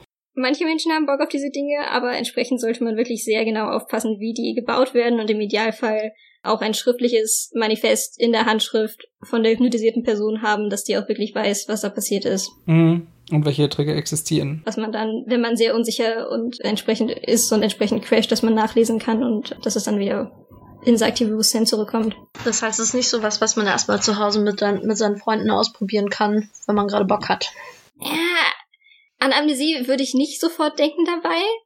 Ich glaube aber gerade irgendwie das Beispiel von kurzzeitig den Namen einer Person vergessen oder um ehrlich zu sein, weiß ich nicht mehr, was ich vergessen habe. Das ist ein bisschen Teil. ähm, aber ich weiß, das war ein Begriff. aber du hast es vergessen. Ja, das ist ironisch. Kurz danach wusste ich es auch noch, aber irgendwie war dann schon am selben Abend dieser Vergessensmechanismus so viel stärker, dass es praktisch mein Gedächtnis im Nachhinein überlagert hat, weil die Info, oh, das habe ich wieder, als weniger relevant eingestuft wurde von meinem Erinnerungsvermögen als Scheiße, ich hab's vergessen. das heißt, es wurde dann so Meta vergessen. Aber keine Ahnung, jetzt den Begriff für Mixer. Das, das macht dich wirklich kirre, wenn du stundenlang nicht auf Mixer kommst und deine Freunde dich auslachen, das ist ziemlich witzig.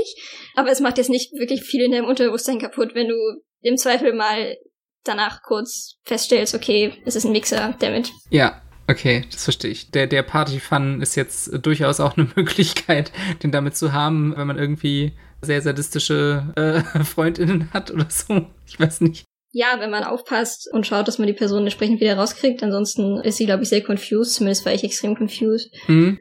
Okay. Kann man denn so Sachen machen einfach? Also, wenn, keine Ahnung, solange es jetzt nichts Böses ist. Aber nehmen wir mal an, ich äh, habe drei Leute, die ich mag und kenne und ich mhm. hypnotisiere die dazu, was weiß ich, mein Dad-Name zu vergessen oder sowas. Definiere vergessen. Wenn es wirklich ein Ding ist für, für immer vergessen, kann das schon was kaputt machen. Weil, also weil damit Sachen assoziiert sind noch, die dann auch mitvergessen ja. werden? Ah, okay. Wenn man mir zum Beispiel ein Deadname von einer äh, Person wegnimmt, die ich kennengelernt habe unter diesem Namen, dann fängt in meinem Kopf an, diese Person zu fragmentieren. Oder ich fange an, zu, mich zu fragen, warum ich mich an die Zeit nicht erinnern kann und fange an, potenzielle Personen zu misstrauen. Mm. Generell irgendwas komplett zu vergessen, da würde ich mich nicht rantrauen. Ich glaube auch, da kann man teilweise in Situationen kommen, auch während die Person es vergisst oder versucht darauf zu kommen, dass man selber auch mit damit assoziiert wird, dass immer in der Gegenwart dieser Person die Frage auftaucht, scheiße, wie hieß sie denn nochmal? Und dass man dadurch negativ assoziiert wird. Kennt ihr den Film Eternal Sunshine of a Spotless Mind? Mm, -mm. Nee. Also geht es genauso um so ein, so ein. Sie entwickeln irgendwie eine, ja, letztlich irgendwie so ähnlich wie Hypnose aussehende Technik, jedenfalls irgendeine Maschine, mit der Leute ihre traumatischen Erfahrungen vergessen können. Aber das wird dann. Beziehungsweise Problem. es geht gar, gar nicht so sehr um Trauma und ein bisschen mehr darum, dass sich zwei Leute irgendwie voneinander getrennt haben und jetzt einfach so verletzt noch sind von diesen Erinnerungen aneinander, dass sie beschließen, wir löschen einfach die Erinnerung, dass wir jemals irgendwas miteinander hatten und uns je jemals irgendwie kannten. Oh shit. Und es ist ein ziemlich abgedrehter Film, äh, irgendwie. Aber hat eben halt auch damit zu tun, so was will man denn eigentlich alles vergessen und ja, ja so die Hirne dabei dann total fragmentieren und ja. Es gibt ein paar Vorgehensweisen davon, sehr, sehr vorsichtig ganz kleine Dinge vergessen zu lassen, aber das ist Teil von Traumatherapie und das sollte niemand von uns tun, der nicht eine jahrelange Ausbildung dafür hat. Ja. Also, ja. Don't try this at home. Genau, definitiv don't try this at home. Ich glaube, gerade auch ein Deadname ist ein gutes Beispiel, denn auch wenn man sich vorher nicht kannte, kann es ja zum Beispiel sein, dass man eine unangenehme Situation hatte, als man ihn rausgefunden hat. Mhm. Einerseits ist es gerade ein problematisches Ding für mich, darüber zu reden, weil ich da keine Deutungsfurcht habe als CIS-Person davon, wie schlimm das wirklich ist und was man nicht vielleicht alles im Zweifel auf sich nehmen sollte, um es wieder zu vergessen. Gleichzeitig stelle ich mir eine Situation, in der zum Beispiel ich den Deadname einer Person rausgefunden habe und wir uns beide wünschen, dass ich ihn vergesse, mir zum Beispiel so vor, dass das Gespräch, als ich den rausgefunden habe, extrem unangenehm war. Und wenn ich dieses Gespräch vergesse, aber vermutlich es nicht gelingen wird, dieses gesamte Gespräch irgendwie rauszulöschen. Das sind nämlich verdammt viele Infos. Was ist an dem Tag noch passiert? Warum war ich überhaupt da? Dann kann es gut sein, dass da sehr viele Fragezeichen zurückgelassen werden und dass ich eben anfange, die Person damit zu assoziieren, dass irgendwie was schief ging, aber ich nicht weiß was und irgendwie reden wir nicht drüber und das würde mir sehr toxisch vorkommen. Ja. Und ich würde anfangen, die Person zu meiden. Mhm. Ja, also am besten nicht irgendwie mit so heavy ja. Sachen spielen. Als CIS-Person kann ich nicht definieren, ob es das wert ist, in Anführungszeichen, aber als Mhm. Beispiel für würde ich nicht machen. Irgendwas komplett vergessen lassen. War jetzt auch nur ein Beispiel insofern, dass es halt was ist, was halt an sich jetzt nichts Schlechtes wäre oder was Nachvollziehbares wäre, aber gleichzeitig vielleicht trotzdem Ja. Tragweite hat. Es war auch ein gutes Beispiel für eine nicht relevante Info. Ja. Es kann auch schiefgehen, wenn du mich vergessen lässt, welche Farbe der Hose ich gerade trage, weil es sein kann, dass ich anfange, darüber zu obsessen. Hm. Ja. Okay, wir haben jetzt sehr viel darüber geredet, was dabei so schiefgehen kann, was man beachten sollte dabei, welche Art von Hypnose man vielleicht jetzt irgendwie eher nicht macht. Wie würde ich denn jetzt anfangen zu hypnotisieren, beziehungsweise hypnotisiert zu werden? Ich würde ein Buch lesen. Oder zumindest, also ich würde anfangen, mir Informationen darüber zu suchen, wie genau es läuft, denn es hilft beim hypnotisiert werden, wenn man weiß, was man sich vorstellt und was man sich wünscht. Und mir hat es extrem geholfen, ein gutes Buch zu lesen, das mir sehr gut dargestellt hat, warum genau das jetzt sicher ist. In dem Moment hatte ich mehr Vertrauen darin, wirklich dran zu glauben und nur deshalb hat es funktioniert. Ich glaube, es gibt auch relativ viele gute Internetressourcen. Ich selber kenne keine, die besonders ausführlich ist. Und wirklich frei im Internet suchen halte ich auch für ein ziemliches Problem, weil man da doch sehr schnell auf einschlägige Seiten kommt, die doch eigentlich nur irgendwelche Typen sind, die nach willigen Opfern suchen. Boah. Ich finde diese die Seiten in den meisten Wikis für BDSM, zum Beispiel auch im BDSM-Wiki, die grauenvolle Seite, die weißer Schrift auf schwarzem Grund ist. Ah, das ist bdsmwiki.info. Die Definition finde ich gut. Ich glaube, mir hat es gut getan, dass ich mehr Infos dazu eingeholt habe. Ich habe ein Buch gelesen, was auch bis heute das einzige ist, was ich uneingeschränkt empfehlen kann. Das hat eine einzige Situation, in der doch was beschrieben wird, was uncool und grenzüberschreitend ist, aber wirklich nur eine einzige und andere Bücher, die ich dazu gelesen habe, hatten leider sehr viel mehr. Ja, ich glaube schon, dass man diese theoretischen Infos braucht. Ja, wie heißt denn das Buch? Sag mal. Das Buch heißt äh, Mindplay, es ist von Mark Wiseman. Das ist ein Alias von einem Menschen, der relativ groß in der englischen Community ist und da auch mit an der Forschung beteiligt war, slash ist. Das Buch zeigt so ein bisschen auch Möglichkeiten auf, die damit möglich sind. Ähm, das gefiel mir, weil es mir dadurch eben Ideen gab, weil ich das Gefühl hatte, okay, was will ich denn jetzt eigentlich? Ich habe Bock, hypnotisiert zu werden, aber mit was? Aber es hat auch einen Fokus auf Sicherheit und Kommunikation und das gefiel cool. mir sehr gut. Ja. Ich glaube, im Idealfall sollten beide Leute zumindest grundlegendes Vorwissen haben. Einfach dadurch, damit, dass nicht gerade auch zu hypnotisierende Menschen reingezogen werden, die keine Ahnung davon haben, die eventuell zu suggestiv sind, bei denen eventuell irgendwie was kaputt geht, aber auch damit es einfacher ist, das gemeinsame Ziel zu formulieren. Ja, das macht Sinn. Iro, fallen dir gerade noch irgendwelche Fragen oder Themen ein? Ja, also ich würde euch jetzt mal fragen, könnt ihr mal so beschreiben, wie das so aussieht? Also so ein, ein Ablauf, ein Beispielablauf von einer kinky Situation für Leute, die noch nicht super viel Plan davon haben und die das zusammen ausprobieren. Wie würde so eine Situation ungefähr aussehen? Ich könnte meine berichten. Go ahead. Äh, ja, ich habe leider noch nie wirklich eine gehabt mit, ich habe keine Ahnung und die andere Person auch nicht. Die Person, mit der ich Erfahrung gemacht habe, war sehr erfahren, aber wir haben eben darüber geredet, ich habe das Buch gelesen und ich hatte deshalb eine Idee von, ich würde gern mit äh, Temperature Play anfangen. Und ja, dann haben wir darüber geredet, okay, um das zu machen, um da jetzt wirklich irgendwie einen Trigger zu bauen, brauchen wir einen Ort, an dem ich sein kann. Irgendwas, was halbwegs ausgestaltet ist, wo ich praktisch mein Unterbewusstsein haben kann, so dass ich mir vorstellen kann, wie ich da bin. Denn mich in Schwärze vorstellen, das können die meisten Menschen nicht. Und es ist sehr anstrengend und es ist sehr viel einfacher, wenn man einen ausgestalteten Raum hat. Und dann habe ich gesagt, hey, cool, ich habe basically schon sowas. Und dann haben wir ein bisschen darüber geredet, wie es da aussieht. Dann habe ich habe ich ihm beschrieben, wie es da aussieht, denn wenn er davon reden soll, dass ich da bin, sollte er irgendwie schon eine Vorstellung davon haben. Genau, dann haben wir erst darüber geredet, wie es da aussieht, und dann haben wir uns überlegt, wie man da hinkommen könnte.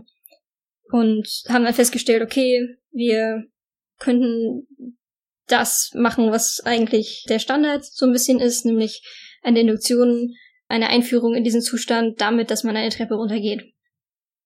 Das ist insofern praktisch, dass nicht immer klar ist, wie lang der Weg nach unten ist. An, an irgendeinem Punkt ist man da und das weiß man eigentlich auch nur, wenn man das Gefühl hat, dass man da ist. Irgendwann, wenn man das öfter macht, bekommt man ein Gefühl für, man bekommt wirklich nichts mehr von der Außenwelt mit. Bei den ersten Malen ist es eher ein Raten und dem Bauchgefühl folgen. Ich hatte schlicht und ergreifend Glück. Wenn man zu früh geht, dann funktioniert es halt nicht wirklich. Dann ist es immer noch ganz nett und sowas wie eine Traumreise, aber nicht viel mehr. Und ja, dann haben wir besprochen, was wir dann genau machen und meinten, ja, okay, irgendwie Temperaturträger, irgendwie Wärme fühlen oder Kälte fühlen, fangen wir mit Kälte an. Also Kälte fühlen ist das Ziel und wir wollen einen Trigger daraus machen, das heißt, wir müssen irgendwas haben, was man mir sagen kann oder was er mit mir tun kann, damit ich Kälte spüre. Und ich werde jetzt nicht sagen, was Menschen normalerweise zu mir sagen, wenn ich Kälte spüre, sondern ich werde einen anderen Satz verwenden. Wir haben dann also, zumindest in meiner Version der Geschichte jetzt gerade, entschieden, wenn er sagt, Izzy, jetzt spürst du Kälte, dann soll ich Kälte spüren. Und dann haben wir überlegt, okay, der Satz sagt aus, es ist Kälte, es ist eindeutig, es hat ein Jetzt, das ist irgendwie ganz angenehm. Und es ist irgendwie auch so ein Satz, das sagt einem eigentlich niemand ansonsten. Ja, stimmt. Also es ist sehr selten, dass jemand auf mich zurennt und sagt, Izzy, jetzt spürst du Kälte. Ähm und außerdem, ja, wer soll den bedienen können? Also nur die Person? Okay, niemand sonst? Nee, niemand sonst. Begrenzte Wirkungsdauer? Nee, eigentlich nicht. Das mit der unbegrenzten Wirkungsdauer, ähm, hattest du gesagt, nicht gesagt, dass das eher. Ja, habe ich gesagt und dann hat er gesagt, nee, ist ein Problem. Äh, und dann haben wir die Wirkungsdauer definiert zu, okay, solange wir zusammen sind. Das war witzig, weil wir zu dem Zeitpunkt, also das war basically unser anderthalbtes Date. Das war eine witzige Vorstellung und ich habe ein wenig gelacht und dann haben wir nochmal wiederholt, okay, sind wir wirklich irgendwie, sind wir uns sicher, dass wir das wollen? Und dann meinte er, okay, ich habe, glaube ich, eine Vorstellung davon, wie das irgendwie bei dir aussieht und äh, bist du okay damit, wenn wir uns jetzt eine Treppe vorstellen? Ich meinte, okay.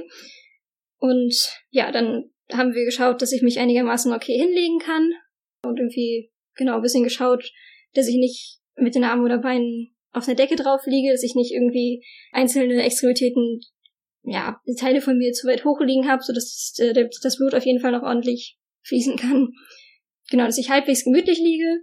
Es gab dann irgendwie ein bisschen Körperkontakt und dann hat er, ja, damit ich soll die Augen zumachen und hat einfach angefangen zu reden.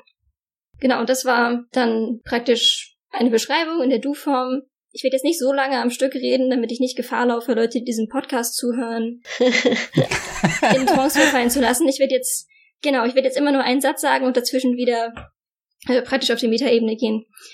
Genau, er hat praktisch angefangen mit, du gehst auf die Burg zu und dann so generelle Beschreibungen mit, sie taucht vor dir auf und das die Burg beschrieben, um mich da ein bisschen mehr reinzubringen. Mich dann zur Treppe gehen lassen und mich dann begleitet, wie man die Treppe runtergeht, so ein bisschen, ja, wie bei Traumreisen. Du setzt einen Fuß für den anderen und du gehst immer weiter und dieses Wiederholen hat er dann verbunden mit Sätzen darüber, dass ich langsam meine Umgebung vergesse. Sowas wie, du hörst auf, das draußen zu hören oder auch Beschreibungen davon, was ich nicht mehr spüre. Also die reale Umgebung quasi zu vergessen. Genau. Mhm immer einen weiteren Schritt von, man lässt eine Sache los. Du hörst die Geräusche nicht mehr oder dann so Sachen wie, du liegst auf einer Decke, aber du spürst sie nicht mehr. Und irgendwann sind dann halt alle Sinne durch. Dann kommt der Punkt, wo so ein Satz kommt wie, und wenn du spürst, dass du bereit bist, tu irgendwas. Meistens ist das sowas wie, drück meine Hand. Und das ist der schwierige Punkt, den man am Anfang eben hm. auch wirklich sehr schlecht lernen kann. Und dann kommt der Punkt, wo man ja eben irgendwann selber entscheidet, ich glaube, ich spüre jetzt nur noch das. Ich glaube, der ganze Rest ist weg. Und das war für mich eben wirklich so ein Ding von, ich habe die ganzen anderen Sachen wirklich auch ausgeblendet.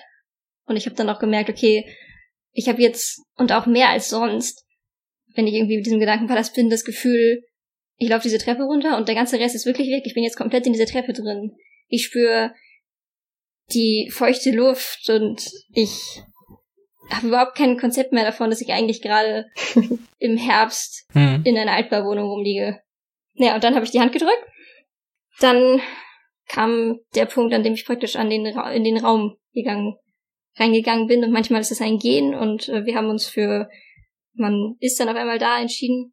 Dann ist man praktisch, ja, der Vorteil an dem Treppending ist, dass eine Treppe praktisch unendlich ist und dass man sich damit alle Zeit nehmen kann, die man braucht ich musste gerade am Anfang wirklich sehr weit einfach nur gehen.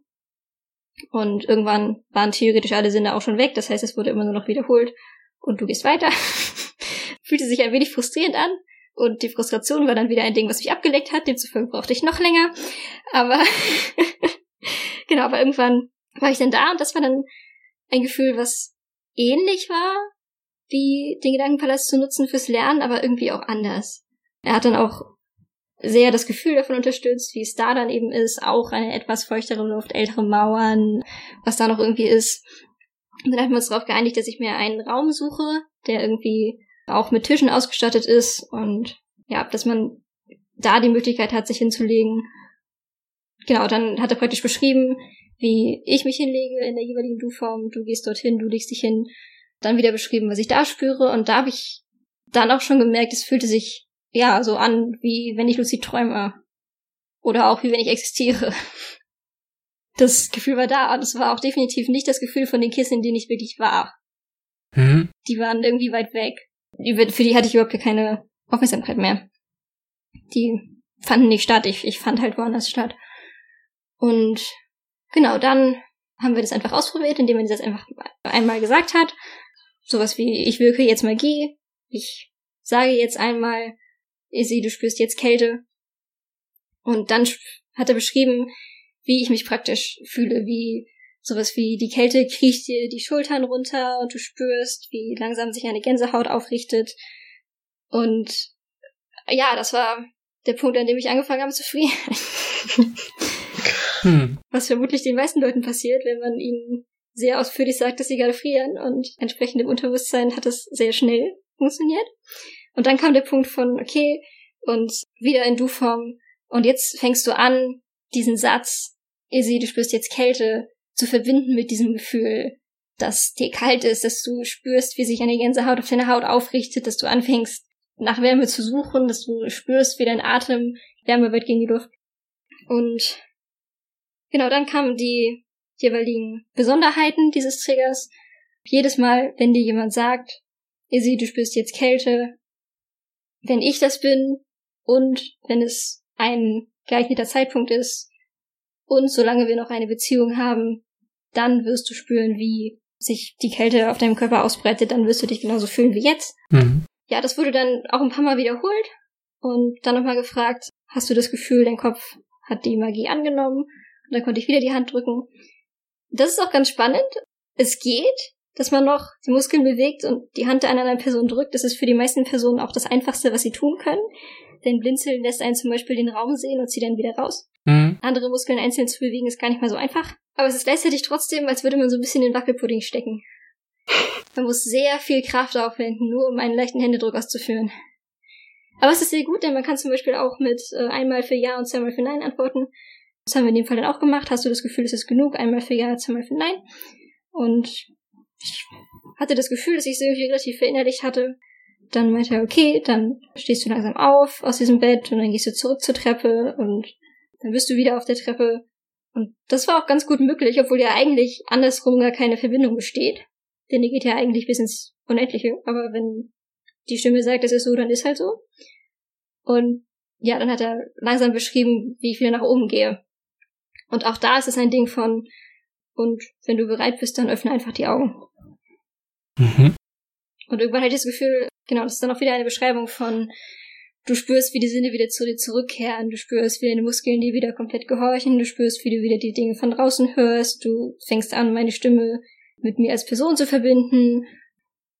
Genau, das war dann praktisch die umgekehrte Beschreibung und irgendwann habe ich die Augen geöffnet, habe ich etwas erschöpft gefühlt, aber auch das Gefühl gehabt, okay, ich bin definitiv wieder im Hier und Jetzt.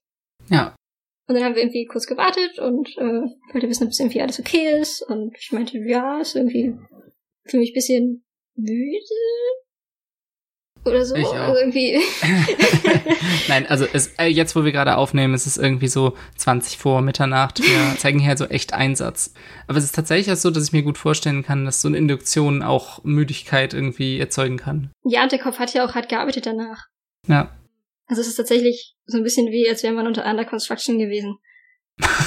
also ich fühle mich so ein bisschen wie an dem Tag, an dem ich meine Bachelorarbeit fertig geschrieben habe. Also es ist irgendwie, oh. man braucht eine Weile, bis man vom Schreibtisch wegkommt. Ja, dann haben wir irgendwie ausgetauscht, ob irgendwie alles gut ist und ob ich Wasser will und eine Weile gewartet und dann haben wir das ausprobiert. Also indem wir da meinte, okay, wollen wir das ausprobieren? Also auch nicht aus dem Nichts. Und ich meinte, ja, und dann ist er für mich auch wieder hingelegt, um zu gucken, dass es irgendwie, dass Decken auch nah sind, falls ich mich wirklich sehr kalt fühle. Und dann hat er praktisch, ja, in den Raum reingesagt, Izzy, du spürst jetzt Kälte.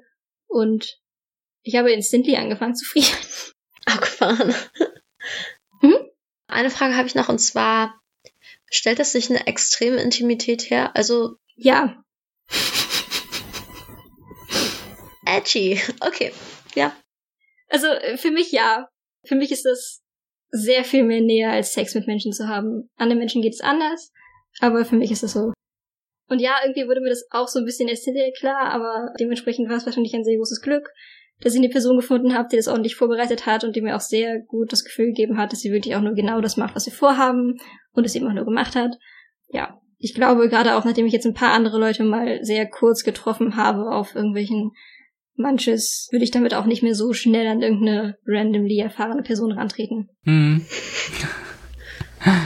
Ja, Ja, aber das mit der Intimität kann ich gut nachvollziehen. Also das kann ich mir gar nicht vorstellen, das mit jemandem zu machen, dem ich halt irgendwie nicht vertraue. So, das, ja. Ja, es war halt unser, das war das vierte Mal, dass wir uns gesehen haben. Hm. Naja, war eine gute Entscheidung. Manche Dinge dürfen ja schnell intim werden. Das ist ja Genau. sehr in Ordnung. Hattest du sonst noch Fragen, Iro? Nee, ich glaube, das war vor allem das Ding. Also so, wenn ich mir das für mich selbst vorstelle, also Mhm. wenn ich darüber nachdenke, ob ich auf sowas Lust hätte, Mhm. dann ist das auf jeden Fall eine Frage, ich glaube, bei der es so krass stocken würde bei mir. Also dieses Level an Intimität mit jemandem einzugehen, mich auf die Art verletzlich zu machen mit jemandem und vielleicht die Angst, dass ich mich halt irgendwie so viel zu doll irgendwie in diese Situation mit diesem Menschen verliere und mich dann so, weiß ich nicht, hyperfixiere auf die Person. Also ich glaube, da hätte ich Mhm. richtig so Respekt vor. Mhm. Ja, ich glaube, Respekt verdient auch dieser Aspekt von, man teilt sehr intime Dinge mit anderen Menschen auf jeden Fall auch. Ja, voll. Also das ist auf jeden Fall was, wo ich mir Gedanken drüber machen würde, bevor ich sowas ausprobieren würde. Mhm. Auch wenn ich es jetzt nach dem allem, was, was du erzählt hast und was du erzählt hast, Maya, extrem interessiert bin an dem Thema. Aber es ist tatsächlich sowas, was, was mir Angst darin macht, wie sehr das unter die Haut geht. Also, wo ich da tatsächlich nicht wüsste, ob das was für mich ist oder nicht. Mhm. Mhm. Und gerade auch mit dem Hintergrund, dass du aus Erfahrung eigentlich schon weißt, dass es bei dir funktioniert. Ja, definitiv. Ja. Mhm. Das ist nämlich, glaube ich, immer so meine Sorge, oh, dann kann ich mich nicht so richtig genug entspannen und dann gibt sich jemand so sehr Mühe mit mir und es klappt gar nicht so richtig und so. Also gerade wenn es um so Triggersätzen gibt, das hatte ich halt bisher noch nicht. Da hätte ich halt einfach sehr große Angst davor, einfach da. Ja, es ist wieder dieses so People-Pleasing auf der einen Seite und an, auf der anderen auch so, ich möchte ja diese Fähigkeit gerne haben. Es wäre ja super cool, irgendein Trigger, den ich selber haben möchte, wenn, wenn das dann nicht klappt, wäre ja voll frustrierend, wenn man dann da irgendwie eine Stunde oder zwei reingesteckt hat. ja. Ich finde das eher liberating, aber ich glaube, es liegt auch daran, dass ich einfach wirklich einen sehr guten Menschen habe, der das mit mir gemacht hat, der irgendwie auch mir sehr lange erklärt hat, wenn es nicht funktioniert, dann liegt es immer an ihm und zwar nicht auf eine negative Art und Weise. Es kann auch daran liegen, dass es einfach nicht klappt, aber vermutlich hat er irgendwas falsch gemacht und das ist auch gar nicht schlimm. Es ist dann einfach nur so, dass es nicht geklickt hat. Hm, Und gerade Trigger sind eigentlich sowas, das kann man nicht besonders gut faken. ja. Und ich finde das unglaublich liberating. ja, ich habe da auch den sehr komfortablen Erfolg im Rücken von, es gab bisher erst ein einziges Mal, dass irgendwas bei mir nicht funktioniert hat. Und das war nicht unbedingt ganz am Anfang. Ich war einfach im Endeffekt nicht wirklich in der Stimmung dafür und habe es gar nicht so selbst gemerkt, aber habe dann gemerkt, okay, anscheinend war ich's nicht, denn es klappt ja nicht.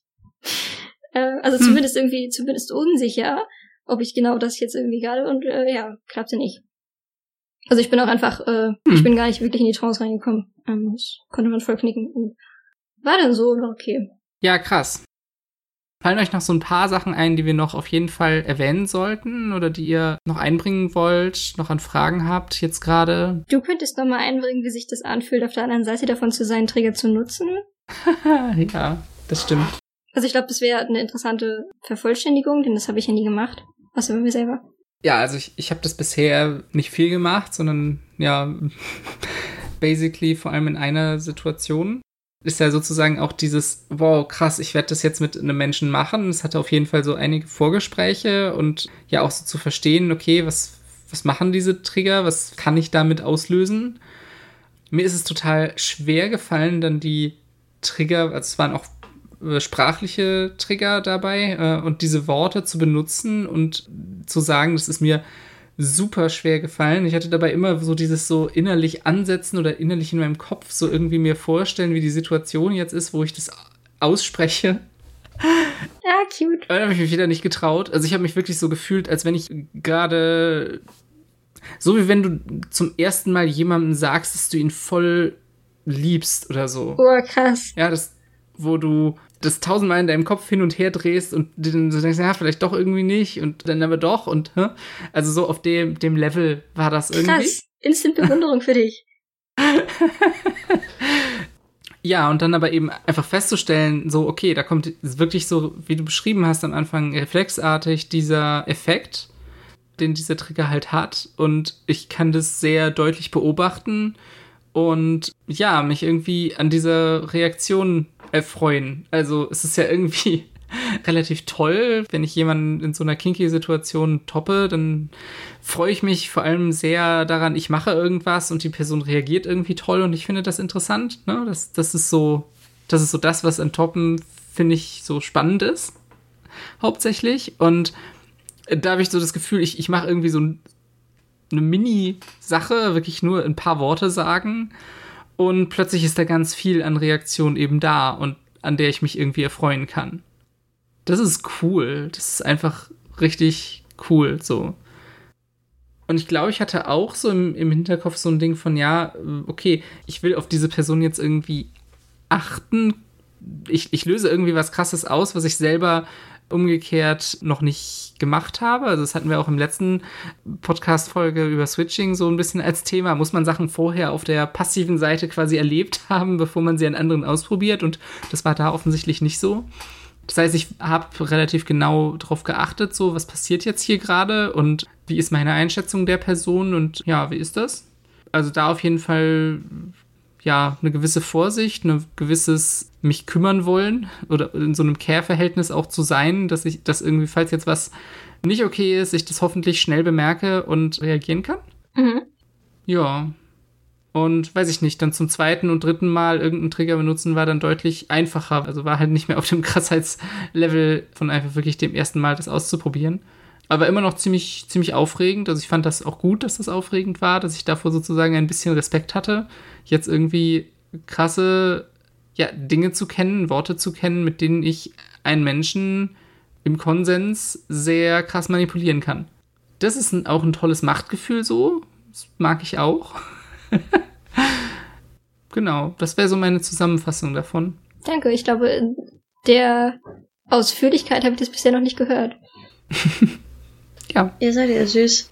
Ich fände es auch echt spannend, mal jemanden zu, zu hypnotisieren und selbst eigene Trigger zu setzen, aber da muss ich mir definitiv vorher noch mehr anlesen und, und anlernen dafür. Das ist auch was, was ich gerne mal irgendwann tun möchte. Bestimmt sehr cool. Mhm. Iro, du wolltest auch was sagen? Ich fand so extrem süß. No. Ja. Und ich habe gerade drüber nachgedacht, dass ich, glaube ich, das Thema selbst interessant finde, aber dass mich, glaube ich, das Wort Hypnose schreckt, weil es für mich was mit, ja, mit einer ekligen Art von Manipulation zu tun hat und dass ich, glaube ich, wahrscheinlich mich erstmal dazu hypnotisieren lassen müsste, das Wort Hypnose zu akzeptieren. hm. Aber alles, was ihr beschrieben habt, klingt total schön.